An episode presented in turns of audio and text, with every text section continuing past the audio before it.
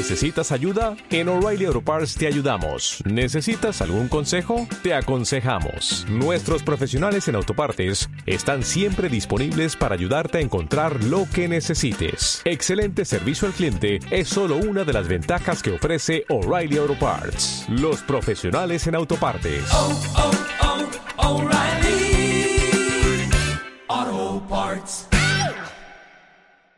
Te levantas tras un sueño extraño. No lo recuerdas, pero la, la, sensación que te ha dejado no es confortable. Es como si al despertar siguieras aún en el sueño. Miras tu móvil y compruebas varios mensajes sin leer. Uno de ellos proviene de un número desconocido. No ha sido un sueño. Desayunas y sales de casa camino al trabajo. Miras atrás al escuchar el ladrido de un perro y observas como un par de hombres trajeados de negro con, con, gafas de sol entran en el portal de tu casa. No le das importancia, pero te resulta raro. Al cerrarse las puertas del vagón del metro, ves como no llegan a tiempo otros dos hombres de negro, que miran hacia varios sitios en busca de alguien. Jurarías que son los mismos de antes. Conforme arranca, recibes una llamada en tu móvil. Número desconocido. Lo coges pensando que podría ser algo urgente. Tienes la mirada de una persona que acepta lo que ve porque está esperando despertar. Si deseas conocer la verdad, sigue mis indicaciones. Decides hacerle caso, aunque solo sea por seguirle la corriente a ver dónde, a dónde te lleva. Tras salir del metro, te encuentras con un coche negro con la puerta trasera abierta e invitándote a entrar. Si alguien te dijera que existe una alternativa a este mundo, que lo que estás viviendo no es real, sino una ilusión creada para el beneficio de otros, ¿le creerías? Si alguien te diera a elegir entre dos posibilidades una única vez en tu vida, continuar como estás o conocer una alternativa, ¿cuál sería tu elección? ¿Continuar siendo consumido por una realidad aparente? ¿O cuestionarte tu lugar en el mundo? ¿Has escogido la segunda opción? Bienvenido al mundo real.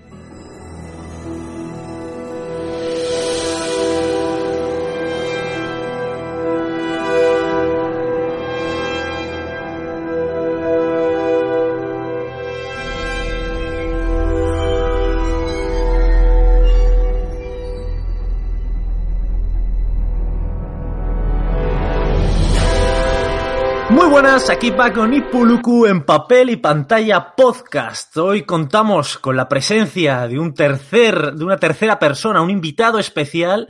Su nombre es Onshapu U Onchapu, como prefiráis llamarle, y como nosotros personalmente le consideramos una referencia en el mundillo del papel y de la pantalla, nos va a servir un poco de farolillo, ¿vale? Un poco de linterna en la intrincada trama creada por los hermanos que ahora son las hermanas Wachowski. Comenzamos pues con el capítulo 10 de Matrix.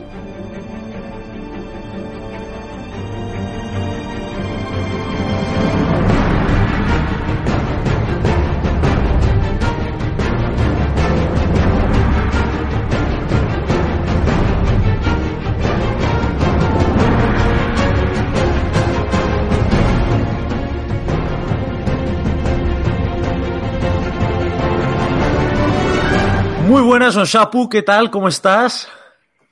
Eh, muy buenas, Vago, muy buenas, Puluku.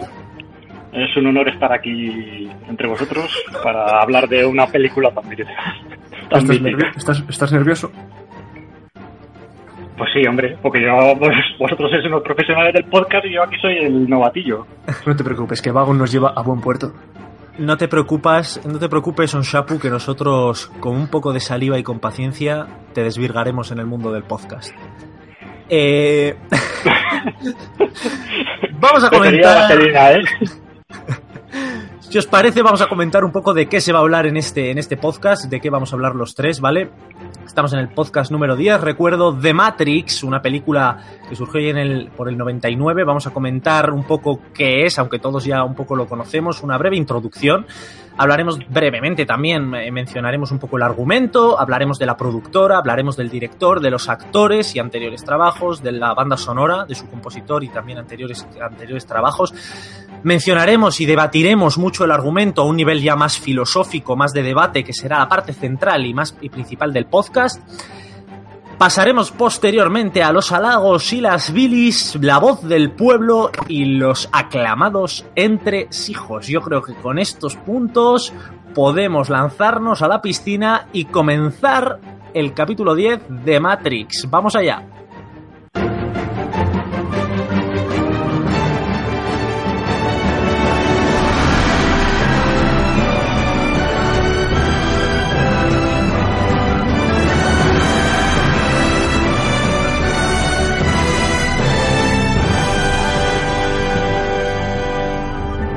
Bueno, pues vamos a comenzar, si os parece, chicos, eh, con un poco, con Venga. esa breve intro, ese qué es, ¿no? Que dónde se puede visualizar, etcétera, ¿vale? Esta es una película de ciencia ficción mezclada con acción, obviamente, por supuesto, el ingrediente principal es la acción, pero obviamente tiene una- un gran componente de ciencia ficción, ¿no? Es una película de producción americana que se estrenó y nada más y nada menos que en el 99. Nosotros, bueno, Onshapu era un poco mayor, pero nosotros éramos unos yogurines. En el 99 nosotros éramos unos, unos pequeños niños inocentes y ahí ya se estrenaba la gran de Matrix. Eh, mencionar que se puede ver toda la saga actualmente, de hecho yo la estoy viendo ahora en HBO. Recordad, por cierto, que si os registráis por primera vez, el primer mes es gratuito. Y siempre te puedes hacer más correos para más meses gratis. Eso es, son el tipo de argucias que, que, que utiliza, que ¿Qué utiliza Puruku. encubierta? ¿Habéis cobrado algo por, con HBO? Es- bueno, es- así funcionamos, a ver si nos sale algún contratillo por ahí o algo. Y, y nada, y eso digamos que es un poco la, la forma de, de dónde se puede ver esta, esta, esta saga de películas. Recordad que son tres, más luego Animatrix, pero bueno, comercialmente hablando, se habla sobre todo de las tres, de las tres principales. Pues están todas totalmente disponibles en HBO. En cuanto al argumento de, este, de esta película, de este film, pues mencionar resumido muy, muy, muy brevemente en una frase. Eh, nos encontramos a un, a un personaje llamado Neo, que su nombre original realmente no es Neo, pero bueno, a lo largo de toda la trama le vamos a conocer como Neo, el cual vive tranquilamente como informático de una gran empresa, a la vez que hace de hacker en sus ratos libres, ¿vale? Y descubre de repente que toda la realidad que conoce, todo el mundo, no es más que una ilusión creada por las máquinas que han terminado dominando el mundo, un poco ahí tipo Terminator.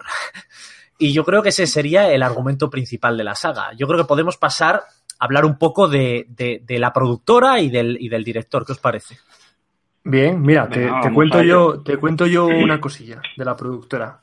Es una productora bastante conocida, eh, Warner Bros. Ha hecho muchos, muchos, muchísimos eh, trabajos, o ha producido muchísimas películas. Pero en este año 99, que tú has dicho que se estrena esta película, también produce La Milla Verde, que es otro peliculón. O sea, es un año, 1999, muy bueno para, para Warner Oye, Bros. La milla verde es la de, de los Simpson de Dame la mano, amigo. Sí, sí, sí, la de, la de- la de el hombre afroamericano enorme. Ese, ese. Te mataré, te mataré como Eh, acabé con no. toda tu familia. Conocemos, conocemos también de Warner Bros. eh, Harry Potter, que, que viene justo en años venideros, después de, de Matrix. Sí, viene Eh, poco, poco después. Y ahora dentro, en este año ya, 2019 que estamos, bueno, para el 2020 eh, vamos a tener eh, Joker, bueno, Joker es para este año, Wonder Woman 1984, The Conjuring 3, y es lo que nos viene de mano de Warner Bros.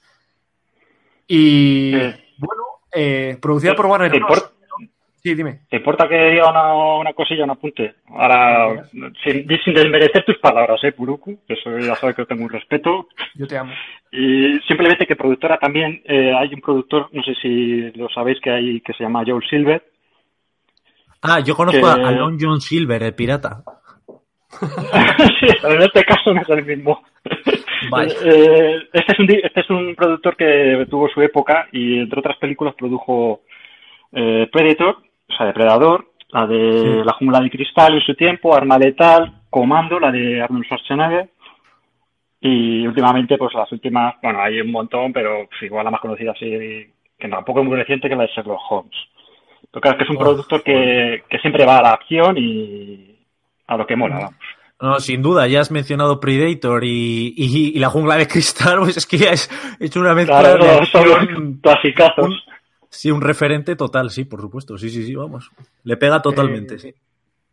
Os iba a decir, rápidamente, eh, los has nombrado antes, a los hermanos Wachowski, que son los, los, bueno, los, los hermanos directores de esta trilogía. Que ya no son hermanos, que, que son ahora son hermanas. Que, ahora- que bien lo has dicho, ahora son hermanas. Eh, ahí no me meto. Donde me meto, No quieres, no, quieres tratar donde me meto- temas farragosos en el podcast. Los momentos, las películas que han dirigido, que empezaron a dirigir en el 96 y en el 99 ya eh, se estrenó de Matrix, dirigieron de Matrix, luego en el 2003 eh, Matrix Reloaded y en el 2003 también Matrix Revolution. Y la última que han dirigido es en el 2015, que es eh, Destino de Júpiter. Y ahora mismo, eh, en estas fechas, están con Sense8, que es una serie que dirigen para. Netflix. que No sabía, yo que, no sabía yo que eran. No, sí, sí, no sabía yo que eran. Oye, pues la verdad es que sí que había oído de ella, pero le echaré un ojo a raíz de estar viendo las pelis de Matrix. No sé cómo Sí, está. Y es muy interesante, es muy interesante la de la primera que hicieron ah, como directores, la de Bound. Vamos, Lazos Ardientes, me parece que la titularon aquí. Mm, mm. Esa está muy interesante porque es Lazo- un thriller... lazos intensos era en España. Ah, lazos intensos, vale. Sí. Es que yo, los, los, los, tit- los títulos que ponen aquí en España no me molan nada. Ay, Onshapu es de los míos, ¿eh? Como no- a, a Onshapu y a mí no nos gustan esas traducciones farragosas, guarras que hacemos. Como ya- llamar a Doomsday Clock el reloj del juicio final y esas cosas. Y lo que, ejemplo, lo, que, sí. lo que iba a apuntar como final es que eran eh, buenos directores y ahora son buenas directoras. Efectivamente.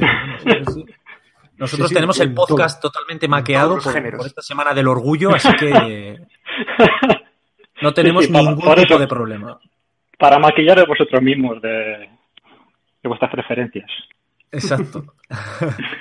Así que, pues nada, ya hemos comentado un poco qué es este argumento breve también que hemos mencionado, productora y director, pero ¿qué tal si On Shapu te estrenas, te desvirgas ahora aquí delante de Buah. todos y nos hablas de los actores y de tu especialidad, que es la, son sobre todo las, dentro del cine, las bandas sonoras? Pues sí. Eh, en primer lugar voy a hablar de los actores. Que bueno, ahora mismo, hoy, hoy en día son todos conocidos, la verdad. Pero en su momento, pues igual no, no, no les veías, no les ubicabas exactamente dónde pertenecían. Entonces, por ejemplo, Lawrence Fishburne, que es el que hace de Morfeo, eh, pues, dirigi- eh, bueno, eh, actuó en varias películas anteriormente y la más conocida quizá fue la de Apocalypse Now en 1979, que eso ya fue hace bastante. Y luego otra que cabe mencionar es la de Horizonte Final o Event Horizon. Sí. Esa hizo en el 97, un poco antes. Esa fue un peliculón también. Vamos, que... Podríamos decir que es más viejo que la vida de la mar. y de hecho los Wachowski cuando... Las Wachowski, perdón, es que esto es un lío, macho. Eh, cuando oyeron su voz, porque o sea, hicieron casting en- a, a varios y cuando oyeron su voz ya dijeron, este, este- este- este- esta es la persona que tiene que hablar con rimas y que tiene que imponer con su voz. Sí, porque está claro, que- porque a mí una de las cosas que más me ha gustado de la, de la película en, es el, el doblaje al, o sea, el no doblaje, perdón, la voz original y la voz de Morfeo es sin duda la mejor del, la mejor de la película. Ya te digo. Bueno, este Y tío estaba en eso. CSI, ¿no? ¿El actor? Bueno, ¿Puede ahora- ser?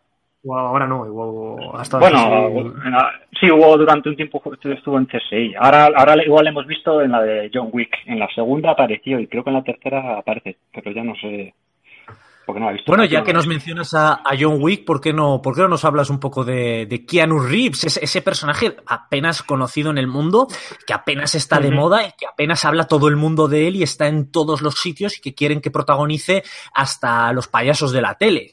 O sea, háblanos un poco de Sí, este a- es, es el hombre de moda ahora mismo. Desde que salió la presentación de Cyberpunk, Sí. es el puto amo, vamos. No hay más que decir.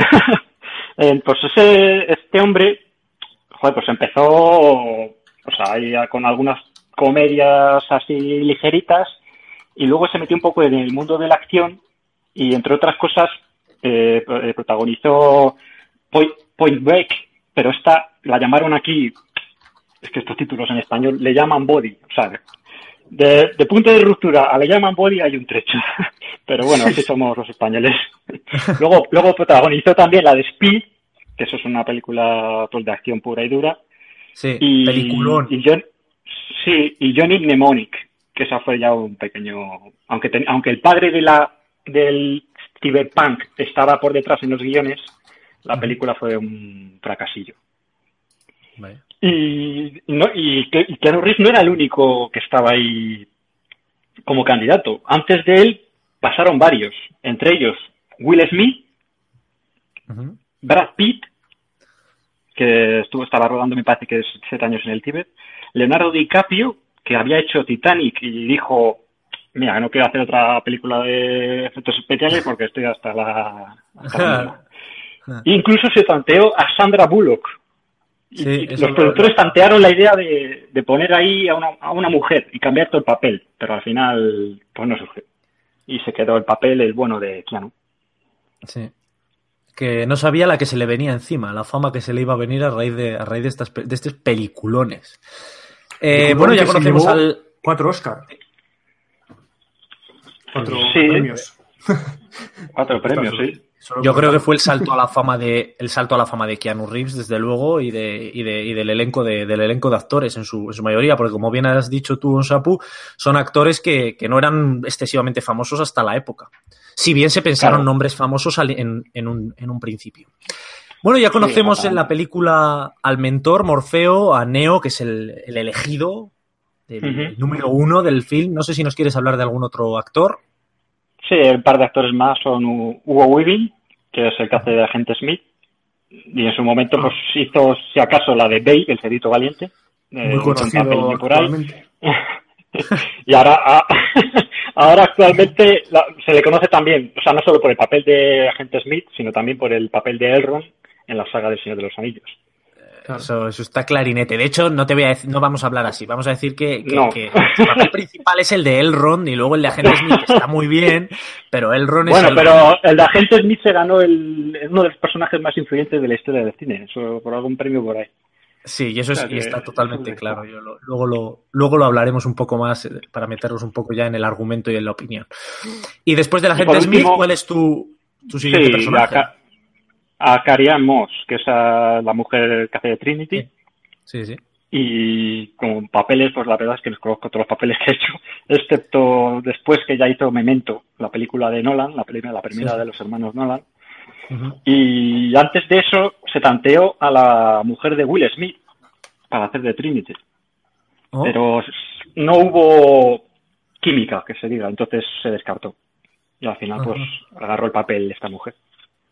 Sí, esta mujer que a mí, No a mí nada, personalmente, a mí tampoco, no, no me convence. No me, para mí es el de los papeles más flojos que la película, no sé, no me, no me atrae, no me pega ni que ni con ni siquiera con Neo, no sé, no me, no me atrae. No me gusta. Es un sentimiento mutuo de muchos críticos y por último Pues- voy a hablar de la banda sonora, una mención rápida para que no, no nos enrollemos más. Eh, Vale, Don. Davis eh, fue que, que ha escrito el- toda la composición de esta película.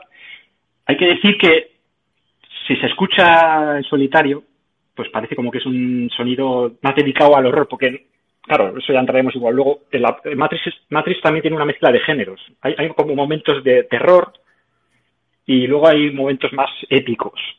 Entonces, el Don Davis lo que hace es, mediante esta, mediante toda la fanfarria que va construyendo a lo largo de la película, lo que consigue es de pasar de, del terror a, temas más románticos y luego ya meterse un poco, que es que ya desarrolla en las siguientes sagas al, al tema casi divino, casi, casi religioso que en, en cómo se va desarrollando el resto de películas.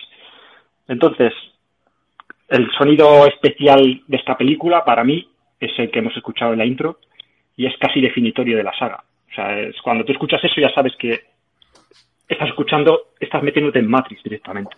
Y eso, y eso para mí es lo, lo clave de una banda sonora. Tú escuchas el Claro. chan chan, chan chan, cha cha chan, cha chan, chan chan. Ya sabes que es Jurassic Park, Sí. escuchas Superman y sabes que es Superman, escuchas esta, sabes que es Matrix, y yo creo que eso es la clave de una de una banda sonora. ¿Qué ha pasado? Ese- no sé si estás en una mazmorra. Ha muerto el gatito. Es la, es la, es la perra, joder, que la tengo lesionada, pobre mujer.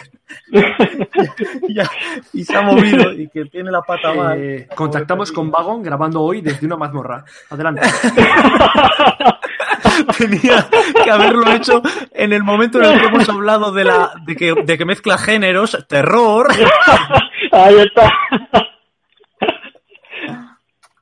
Ay, y, eso, y luego también una última apunte, la banda sonora también está compuesta por temas más de la época, de, de electrónicos y tal, pero lo curioso también es que Don Davis no, no tira por sintetizadores, diciendo, aprovechando el, el filón, sino que tira de una orquesta, de una orquesta al completo, entonces lo que oímos son trompetas, no son, no es nada electrónico ni nada, es todo creado por trompetas y diversos instrumentos, que ahí ya no me meto porque no soy experto en, en ese tipo de música, pero que resulta muy interesante cómo afronta esta tarea. Sí, es un poco, es un poco, juega un poco, no tiene, no tiene mucho que ver, pero sí que, sí que la esencia de engañarnos un poco al oído, que no te parecen Sí. trompetas, lo hace mucho Hans Zimmer en, en muchas de sus bandas sonoras, que También, utiliza también, instrumentos de una manera alternativa, que realmente lo tenemos en Interstellar, tenemos un montón de bandas sonoras con él, que dices, ostras, ¿qué está haciendo aquí? Y bueno, vamos a, vamos a, a- una vez ya, ya tenemos un poco toda la película completamente contextualizada, pues ¿qué os parece si, si nos lanzamos a hablar un poco ya de, del argumento, de los perso de, digamos, de, de- esos mejores momentos, un poco de la, de la filosofía, ¿vale? Porque una de las cosas Vale. que más me ha gustado de esta película, a mí personalmente, es la filosofía. Eh, realmente nos plantea un poco una idea semejante quizás al, al show de Truman, pero involucrada toda la humanidad. Es decir, la humanidad eh, se vio dominada un poco con el, el aire de, de- corregidme si me equivoco, pero digamos con, con todo, con un aire muy similar a Terminator, se vio toda la humanidad doblegada por las máquinas que ellos mismos habían creado, el planeta entero destruido, las máquinas tomaron el control y entonces toda la humanidad viven inmersos como en una especie de cápsulas, pero en su conciencia están metidos en el planeta Tierra tal y como lo conocemos hoy en día, cada uno con sus vidas, jiji, jaja, eh, todo sigue igual, pero de repente diversas mentes empiezan a despertar y se dan cuenta de que ahí tenemos a Neo, Morfeo y todo, digamos, los rebeldes, que han descubierto que, que todo ese mundo en el que estaban viviendo era una mentira, que el mundo está hecho mierda, que las máquinas han dominado el mundo, que ahí está el agente Smith que es un, forma parte, digamos, del software que controla todo. Quiero decir, es una película que mentalmente te da que pensar en eso de, pues, eh, hay dioses, no hay dioses, llamamos dioses a una, quiero decir, toca mucho de, de- de un montón de, de filósofos reales que han filosofado sobre, sobre temas de estos, el mito de la caverna, por ejemplo, y, y demás. Te da que pensar, ¿no? Sí, más allá del argumento, que puede ser uno u otro, los personajes, lo que quieras, te hace pensar en, en eso. O sea, te, hace, te hace pensar en, en- en- ¿Y si fuese, y si fuese, no? ¿Y si fuese así, la realidad? Y no te estás dando cuenta. ¿Sabes? Eso es lo bueno. Eso es lo bueno de la Sí, película. sí, de hecho, claro, eso es lo que nos pasa día a día. Nosotros estamos eh, tranquilamente, pero hay veces como que desconectamos y parece como que has salido, has salido brevemente de, una- de la burbuja en la que vives y te, y te planteas porque, o sea, hay, hay otra forma de, de afrontar la realidad. Sí. Exacto, eso- esa es la sensación. La sensación que te da muchas veces cuando te pasan determinadas cosas a veces en la vida, que, que es, joder, nos pasa muchas veces que, que hablas con alguien y justo según has hablado de alguien con una persona, una persona a la cual hace 5 años, 10 años que no ves y de repente, pum, te le encuentras esa misma tarde y dices, joder, Sí, es que, que este tipo de cosas que pasan solo una vez, y- o sea, que pasan de vez en cuando y que tú dices, ¿cómo es posible que surjan? Y claro, con este tipo de pelis te empiezas a, a- a- a- te da que pensar, ¿no? Oye, ¿y sí? ¿Y Oye, sí? como, como lo que pasa con el tema de, del déjà vu en la película. Ah, sí. Dices, oh, es esto ya lo he vivido. Sí. Oh, y se quedan mosqueados los demás. No, no, es que, Sí, es sí, que esto no es que lo hayas vivido, es que es un fallo en Matrix, es un, un Sí. glitch, entre comillas, ¿no? Sí, sí, además me me gusta porque mezclan lo que es la, el, lo que el concepto que tenemos de informática con lo que es la realidad. Entonces, claro, tú cuando estás jugando a un videojuego y ves un error de ese tipo, pues no es, no es exactamente el déjà vu que hablan ellos, pero... No, no, es si nosotros venimos, venimos de, venimos de The Division con Bugisoft y sabemos perfectamente de lo que hablas. Entonces, y salir de Matrix constantemente, ¿no? sí, sí, sí. Y sí, la verdad es que sí, eh, porque la película, ya te digo, que trata, trata muchos temas de estos, de, de, empezar a pensar, pues todo eso que se habla también, ¿no? De cuando te hablan de los romanos, los egipcios, es decir, la, las diferentes sí. culturas del mundo que siempre han tenido como de referente a una especie de dios, y se ha dado, uh -huh. se ha dado ese, esa misma situación en todas las partes del mundo que no han tenido necesariamente contacto entre sí, ¿me explico? Entonces, eh, todas esas cosas que se tratan, por ejemplo, en la peli de Alien vs Predator, en Predator en general, que lo tratan de esa manera, aquí te lo tratan de una manera que, ostras, como te meten en ese bucle y ya si nos ponemos a hablar un poco de, donde me he quedado yo, que es me falta por ver la tercera, ¿no? Matrix Reloaded, cuando te metes ya todo en ese mundo de que todo realmente está controlado y todo está preparado, es que muchas veces es lo que has dicho tú, Onshapu, que vivimos en nuestro día a día, nuestros pequeños problemas del día a día, que joder, qué difícil sí. esto, joder, qué mal me va lo otro, es que este me ha insultado y me ha sentado mal, es que mi, estoy enfadado con mis padres porque no sé cuánto. Pero hay momentos, determinados momentos de nuestra vida, en los que sales un poco, que es lo que se llama un poco relativizar, sí. y dices, si soy una, una mierda, si yo soy un micropunto dentro de todo el mundo, ¿no? Eres un espermatozoide, macho. Hablando, sí, sí. hablando de, de, de, la película, que está todo prediseñado, cuando dice, le dice, ¿tú crees en el destino, Neo?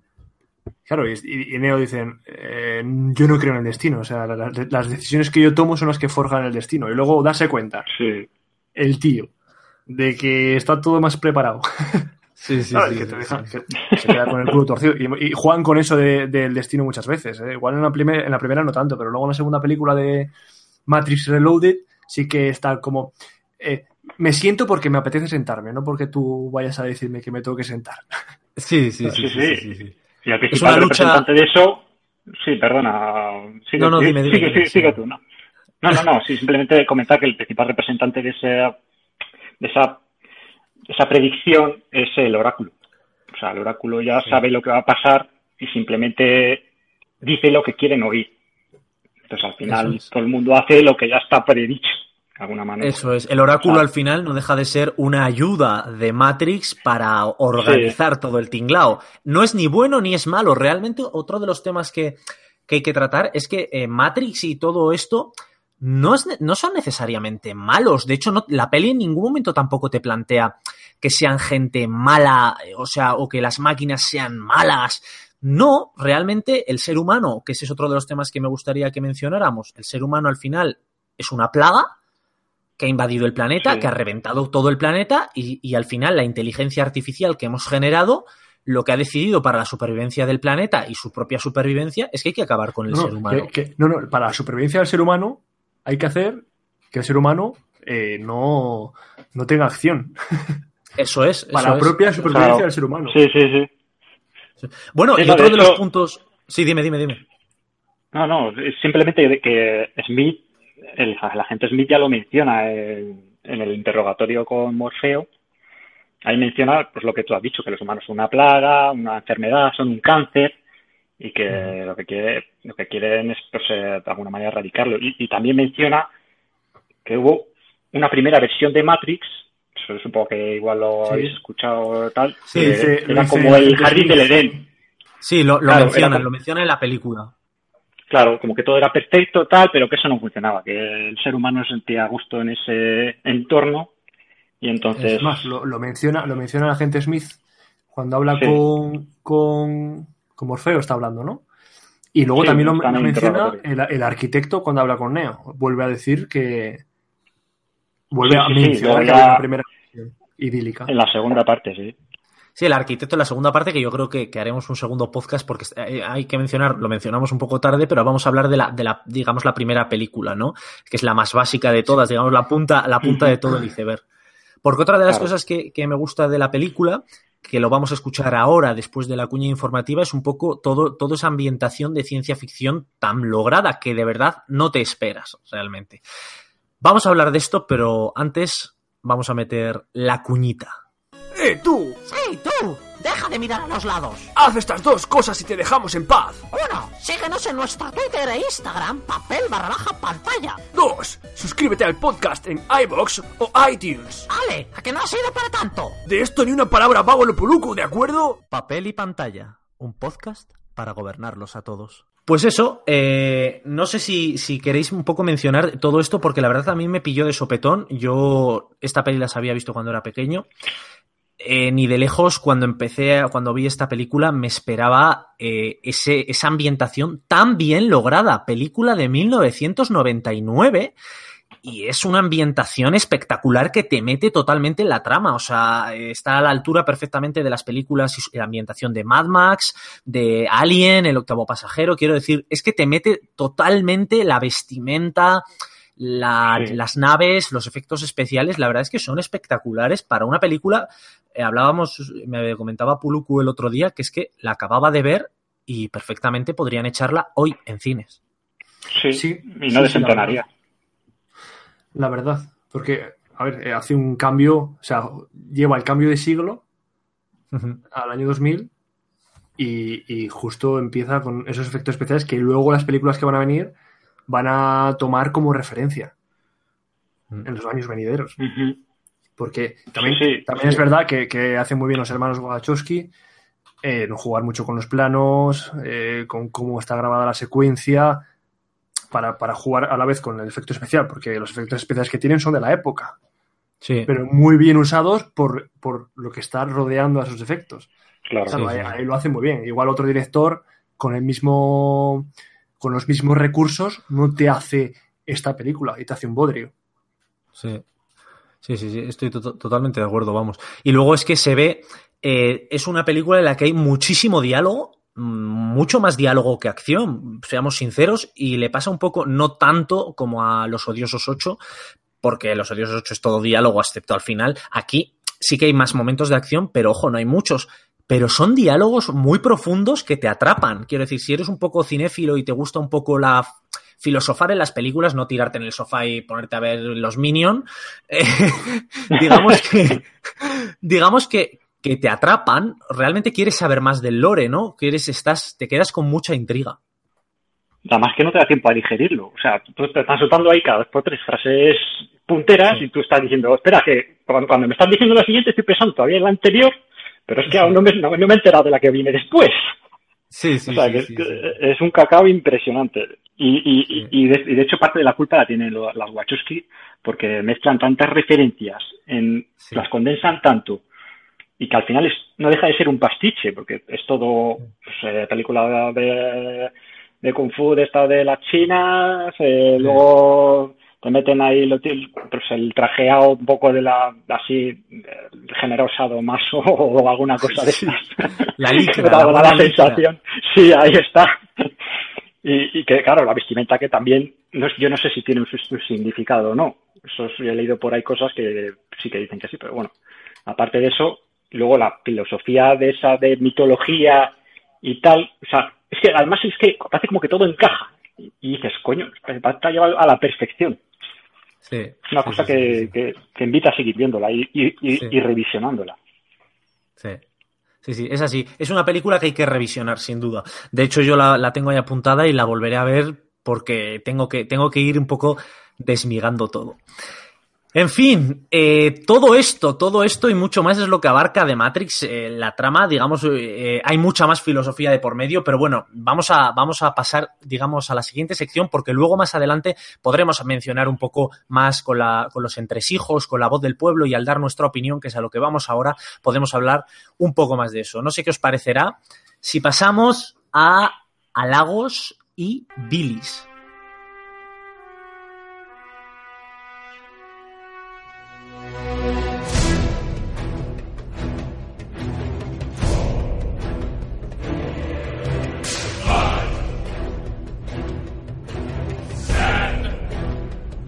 Pues voy a empezar yo. Eh, voy a ser muy breve.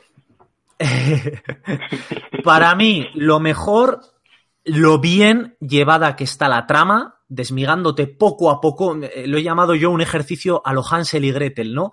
Migajas de bueno. lore, migajas, migajas, sí. migajas a lo largo de toda la película, pero sí, dejándote entrever perfectamente toda la trama base de la película y dejándote siempre con un poquito de ganas de más, ganas de más, ganas de más, explicando de una manera para mí sublime todo lo que es la trama. O sea, para mí esta película es un peliculón por el lore que genera de cero. de no nadie sabe lo que es Matrix, te voy a meter en un pifostio de tres pares un montón de contenido y un montón de conceptos nuevos, pero chapó, una película de hora y pico que clac, te la clava y en hora y pico te has entendido perfectamente y te has sumergido completamente Eso- en la película. Correcto. Eso Ah. unido a lo, que, a lo que te he dicho yo antes, porque para mí es lo mejor, lo que te he dicho antes, lo que acabo de decir en, en la de que los recursos que utiliza y cómo los utiliza lo- el director, los directores en este Exacto. caso, es, es brutal. Entonces, eh, lo mejor, es lo mejor. Lo mejor es el mundo que hacen y cómo, cómo están u- utilizando los recursos que tienen en esa época para darle vida. Onshapu, tú, ¿qué tienes que decir? ¿Qué es para ti lo mejor? Eh, pues es que, a ver, lo mejor, es que, tiene, es que para mí todo es lo mejor. Pero bueno, voy a centrarme. sí, porque es una peli que me encanta, es una de mis Ah, bueno, que no hemos dicho que estamos hablando de, de Matrix, pero porque lo, lo eligió en Sapu, como, como, Bueno, buen bueno. cinéfilo, como buen cinéfilo que es. Y, eh, y vosotros me, me disteis. el gusto de elegir. sí, sí, sí, sí, sí. Sí, sí, pues La eso, que no, sí. no puedo estar más agradecido. Bueno, Shapu, dime, dinos, lo A mejor ver. para ti.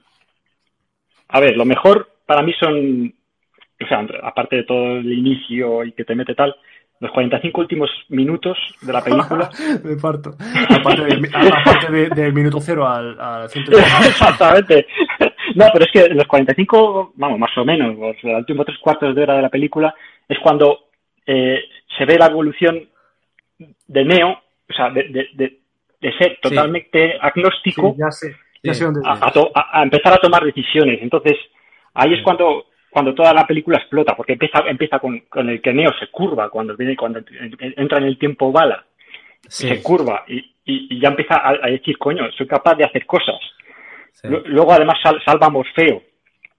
Pero es que luego, luego hay, hay, eh, cuando el helicóptero choca contra el edificio y se genera ese efecto especial Sí, que sí. es absolutamente Y se- soberbio, Y se la saca. y, claro, exactamente, se la saca porque coge la cuerda y consigue atrapar a Trinity. Y- pero luego no termina ahí, sino que sigue la huida, se encuentran con el agente Smith y en la lucha entre los dos. ya el, el culmen, el culmen de Sí, Matrix, Ese, ese resucitar, porque no lo hemos mencionado, Sí. pues, no sé si luego lo mencionaremos, pero esa, esa si- similitud de Neo con Jesucristo, y es así. Sí, es que es así, porque además es Trinity, que Sí, bien, dicho sí. ahí, la Trinidad exactamente la que la, res- la que resucita a Neo con ese beso y ya queda pues apoteósico, te queda divino. Sí, sí, sí, sí. Oye, y en cuanto a las bilis, ¿cuál, cuál Mira, alguno tenéis bilis? no me hagáis yo- ser el único con Yo bilis. empiezo, yo empiezo, yo empiezo. Tú, me, tú me has dicho, Onsapu, que en el minuto lo que sea, se ve ya a un Neo, bueno, que toma decisiones, ¿no? Y yo te digo Sí. que el salto de Neo, de, de- de no saber agarrar una pistola de repente a ser el dios, eh, no lo entiendo. O sea, el des- yo, lo peor de la película es el desarrollo de Trinity. Pero es que, es que Tri- No, no, Trinity. Ah, sí. Eh, ah, está Trinity por ahí, vale, muy bien. Eh, ah, me, me he enamorado. Eh, ¿y ¿Cuándo ha pasado esto? Eh, Neo. le da, hay una escena que le da una pistola a un compañero ahí en Matrix, ¿no? Sí. Plan, toma, oh, va a agarrar una pistola a Neo, cuidado. No agarra una pistola en su vida, de repente agarra la pistola. Entiendo que tiene, que sabe manejar armas por los programas que le pueden meter, lo que sea, ¿no? claro, Pero que de repente diga, oh, estamos feo, tenemos que hacer algo. Eh, todas las armas quiero y man- soy, soy Dios ahora mismo. ¿Sabes? Pero eso es que no ha hecho nada hasta el momento. O sea, me parece un Sí. salto que es como muy fuerte eh, en un momento dado. O sea, no, dame una- un poco de progresión más, ¿no? Con este personaje. Sí, a mí me pasa eso también porque, porque es una evolución al principio muy lenta en el cual hasta te dicen, mira, quiero aprender a tal, y le- se ve como le mete el chip, quiero decir, y luego realmente sí que es cierto que da, que da salto. A mí principalmente lo que no me des- lo que más me descuadra es que al principio sí que es cierto que si no eres una persona muy cinéfila, se te puede hacer lenta la película, sobre todo si no estás acostumbrado a ver películas un poco con, con cierto contenido, sobre todo a nivel de diálogo. No es mi caso, pero digo que podría llegar a ser un hándicap para otra Sí. persona. No ha sido mi caso. Pero para mí, sin duda, lo peor suele ser lo que acompaña a Trinity y creo que no amasan bien el enamoramiento entre Trinity y Neo. Creo que surge como ultra forzado. Y es algo de lo que es una relación importantísima de cara a la, continuación de la saga y me parece que surge de la nada. O sea, te vas a enamorar de él, de- sabrás que es el elegido porque te enamorarás de él, pero se enamora ¿por qué? Porque vale, que Neo está muy bueno, pero hombre, de ahí a enamorarte perdidamente me parece que encima le quita fuerza a Trinity, que es una tía con dos ovarios, que lo tiene todo muy claro, una luchadora. Ah, no, pero le aparece de repente Neo. ¡Ay! ¡Ay, qué, qué guapo! Y se enamora aparte- perdidamente. Yo Aparte, otro, otro, otro, otro, otro punto aquí. Eh, la vestimenta que eligen para Trinity, no sé si es lo peor que han elegido en la- jamás. O sea, tienes a la otra, a la otra compañera, la rubia, que lleva el traje blanco, que es brutal, epiquísimo. Y luego tienes a Trinity que le quedan mal las gafas, tío. Es que no- las gafas no son ni de su talla, macho. o sea, ¿pero qué es esto? Te lo juro. O sea, es que, es lo, es que, es que no, no da el pego. Los otros van épicos. Morfeo va con su traje muy épico, Neo también. Sí. ¿Sabes? Te dices, ¿pero qué te has puesto? ¿Sabes? O sea, si, que, que, si tienes para elegir toda la ropa del mundo, hija. La que quieran, sí, porque No, ellos sí. se, se crean su propio avatar realmente. John Shapu, ¿qué es para ti lo peor? Dime una bilis, anda, dime una. Hombre, aparte de lo que habéis mencionado, que aún así puede tener sus justificaciones por el tema de, de joder, Sí, bueno. tienen una trama que desarrollar, no se van a tirar demasiado tiempo y, y priorizan ciertas cosas sobre otras. También hay que tener en cuenta eso. Entonces, Billy, pues, es que puedo echar algo de Billy, pues puedo echársela, porque sí, eh, no hay mucha química, pues no, no. Y la verdad es que Trinity, pues tampoco como actriz, tampoco da mucho, pero físicamente sí que da el pego. O sea, para el tema de lucha y todo eso lo hace Sí, pues bastante sí. bien. sí. Para la lucha, Pero sí que es la más floja porque y luego pues el resto de secundarios que tampoco aporta mucho, sino simplemente es- estar ahí como víctimas de trapo para decir, venga, vamos, hay que matar a alguien y ya está, pero pero eso pasa en la mayoría de las películas de este tipo. O sea que no tengo realmente bilis que soltar. Pues nada, eres un poco un poco fanboy de la saga por lo que vemos.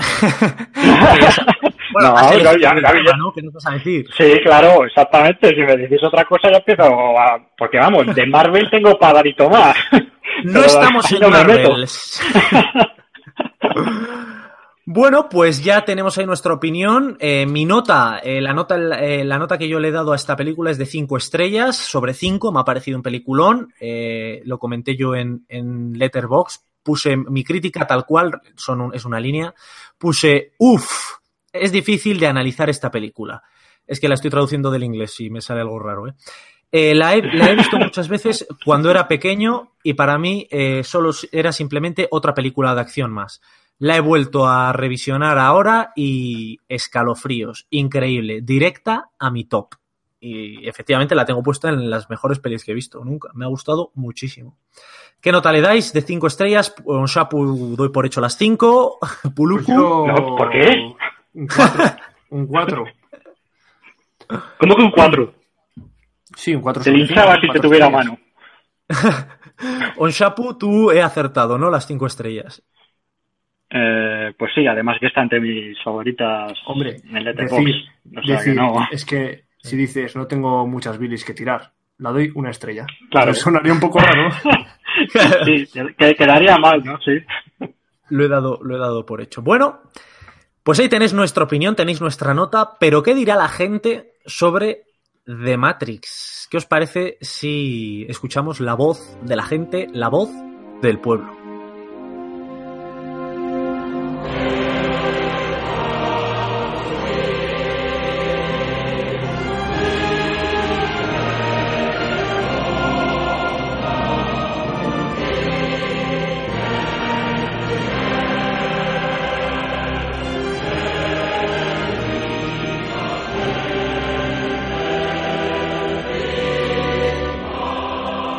Bueno, rápidamente os voy a comentar eh, eh, un par de comentarios que he encontrado eh, tanto, bueno, tengo varios, os voy a comentar solo dos, he estado buscando en Film Affinity, en, Letterboxd, en Twitter, ¿no? Donde siempre, en los mismos sitios. Y dice uno, como siempre hago, uno malo y uno bueno, ¿eh? Dice aquí un chico, chico que entiendo que es chico por su nombre, igual, igual también es como las hermanas Wachowski. Dice, eh, dice, vomité al verla, vomité al recordarla y estoy vomitando mientras escribo la crítica. Los señores Wachowski no me van a devolver mis, mis dos horas de vida que malgasté viendo cuatro papas fritas decir gilichorradas. Si quieren morir de forma linda, y bonita, lo mejor es ver Matrix. Dice aquí el colega. Bueno, Ostras. Nah, oye, eso. Me he, ido, me he ido a un comentario que le pone de, de 1 sobre 10. O sea que Bueno, bueno, me lo peorcito, a la peor calaña. sí, sí. Para que estaba viendo la película. Sí, que estaba viendo la película y, Y- se encontraba mal. Y luego dice otro. eh, gran película con mucha carga filosofal, que es de lo que hablábamos, que solo dejará igual a aquellos que no llegan a comprender el objetivo de la película, comprender qué es Matrix y por qué. Bien apoyada por un despliegue de efectos especiales sin igual en su momento. Bueno, eh, Bueno, y ahí no voy a decir más. momento y ahora. Ahí os doy una, una- una- un comentario malo, muy malo, lo peor, y un comentario bueno. Y lo que has dicho tú, eh, eh, en su momento y ahora, tal cual. Eh, han pasado 20 años. Sí, Sí. sí, sí, totalmente, O sea, totalmente de acuerdo. ¿eh? Bueno, pues, Onchapu, ¿qué te parece si, si te dejo así un poco con el culo al aire y das tú el intro a la, a la última sección? Bueno, joder, macho. Eso del culo al aire, después de decir desviar al principio, pues ya eh, he relacionado. bueno, y ahora vamos a ir con los entresijos.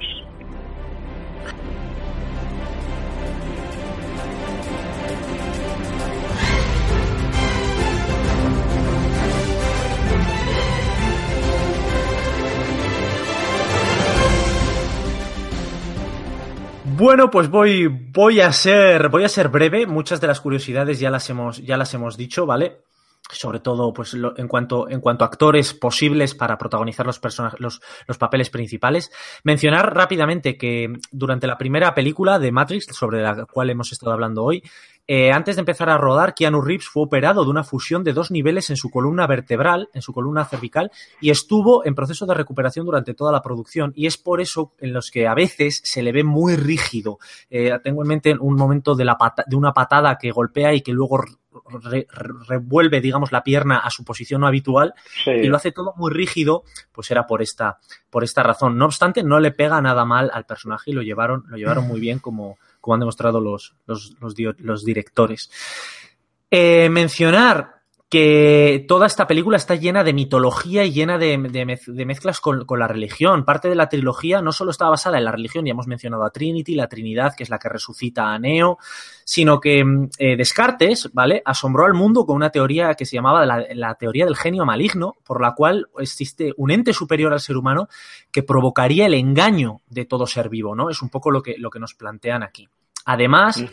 Eh, Neo en las películas aparece como salvador de la trilogía de Matrix y se parece mucho a la filosofía, a la figura de Jesucristo. Hay, hay muchos cuadros de Jesucristo en los que tienen, eh, que tienen, digamos, el brazo levantado eh, eh, paralelo al suelo, perdón, y la palma de la mano eh, completamente directa. De hecho, es lo que usan muchos curas y en muchos, en muchos rituales cristianos. Para El- digamos, el- Sí, no, pero digamos que, que el Papa, el- los curas, los- el, personal de la iglesia lo ejemplifica mucho con la figura de, de- de Jesucristo cuando vas a bendecir, ¿no? Ese momento que usa Neo para parar las balas, digamos, pues eh, todos son figuras Sí. que, que- que referencian a la figura de Jesucristo. Morfeo eh, se asemeja mucho al papel de Juan Bautista, que es el que espera la, la venida del Mesías, y Cypher, que es, digamos, sería, que es el, el que les traiciona, que es el Judas Iscariote que traiciona a Neo y a sus discípulos. O sea, se puede sacar muchas cosas. Además, esta película tiene muchas influencias de George Orwell porque en la historia se relata a un individuo que creía poder luchar contra un sistema totalitario para terminar dándose cuenta de que el sistema ya lo vigilaba hacía años, ¿no? Entonces, en esta peli en esta, en, en esta, en estos dos libros de, de George Orwell, el número de la habitación de Thomas Anderson era el 101, ¿vale? En la, perdón, en, en la, en la película, es que me estoy liando, en la película, eh, Thomas Anderson, Neo, la, la- la puerta de la habitación es la 101 y en la novela de 1984 de George Orwell, el número hace referencia al lugar donde enviaban a las personas para ser torturadas e inducidas a creer en situaciones falsas. O sea, que es que... tiene- Como la mazmorra en la que estás. Sí, exacto. exacto. Esa mazmorra en la que nos encontramos todos. También no es casualidad, el nombre de Neo no deja de ser el anagrama de la palabra One en inglés, O-N-E, y esto remarca, digamos, su posición. Eh, y otra cosilla que me parece, que me parece bastante curiosa es que el oráculo le da galletas. Y en el lenguaje informático, una cookie es un dato. Entonces, cuando el oráculo le ofrece una galleta a Neo, en realidad le está dando información. Bueno, eso Hostia, ya... eso no. Eso No, no, pasa- no. esta- son todos, estas teorías que estoy diciendo de verdad son contrastadas en varios sitios. No son teorías que me esté inventando yo habiendo mirado una página al azar. ¿eh? O sea, realmente tiene todo el sentido y teniendo en cuenta cómo está todo tiene, situado claro. en cada sitio, puede ser. Hombre, si te pones todo lo que comes es información al final. Sí. sí, sí, Proteína, tal, aminoácidos, tal, todo ese rollo.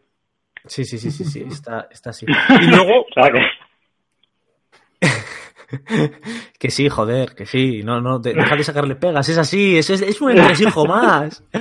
Eh, luego, eh, por último, eh, que sepáis a nivel curiosidad, cuando ha dicho Onshapu que su versión, su momento favorito es cuando Neo empieza a, resucitar, digamos, empieza a, dejar de ser tan agnóstico, pues mencionar que durante las dos primeras partes de la película, Neo hace más de 40 preguntas y la mitad de sus líneas de diálogo son interrogantes. O sea, que es, es un punto... ¿Has contado? Sí, sí, sí, sí, sí.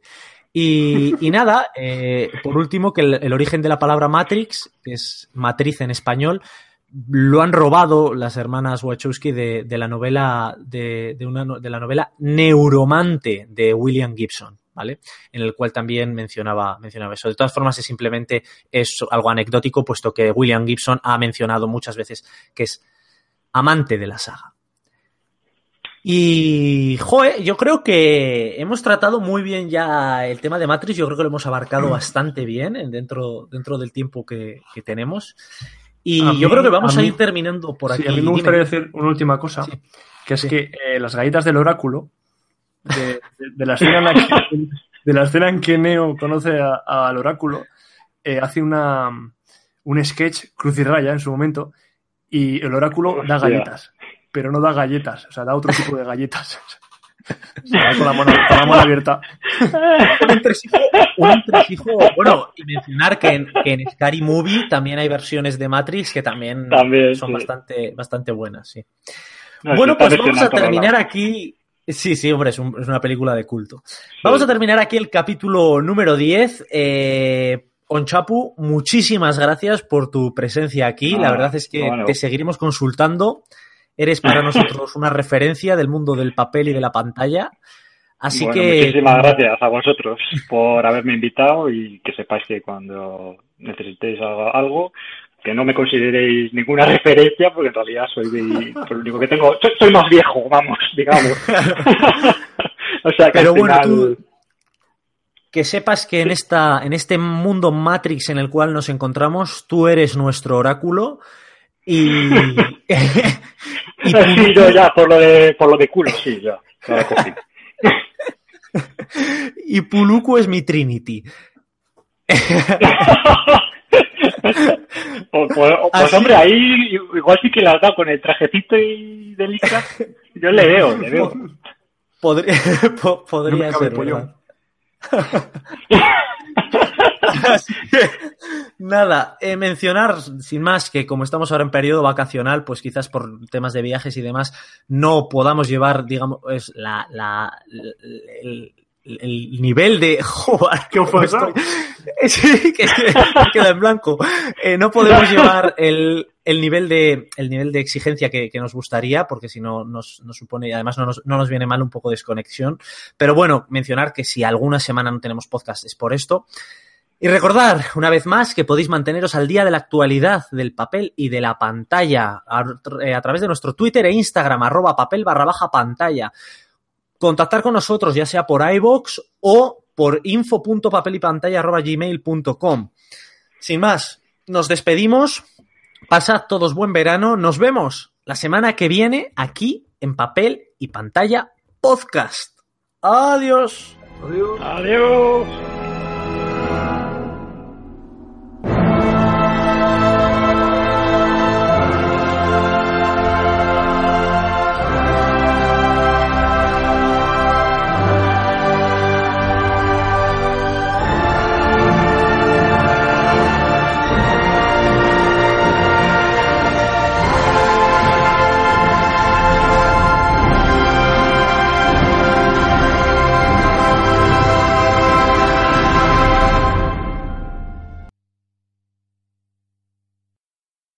¿Te preocupas por tu familia? Entonces, ¿por qué darles solo huevos ordinarios cuando pueden disfrutar de lo mejor? Eggland's Best, los únicos huevos con ese delicioso sabor fresco de granja, además de la mejor nutrición como 6 veces más vitamina D, 10 veces más vitamina E y 25% menos de grasa saturada que los huevos regulares, además de muchos otros nutrientes importantes. Así que, dales los mejores huevos. Eggland's Best, mejor sabor, mejor nutrición, mejores huevos.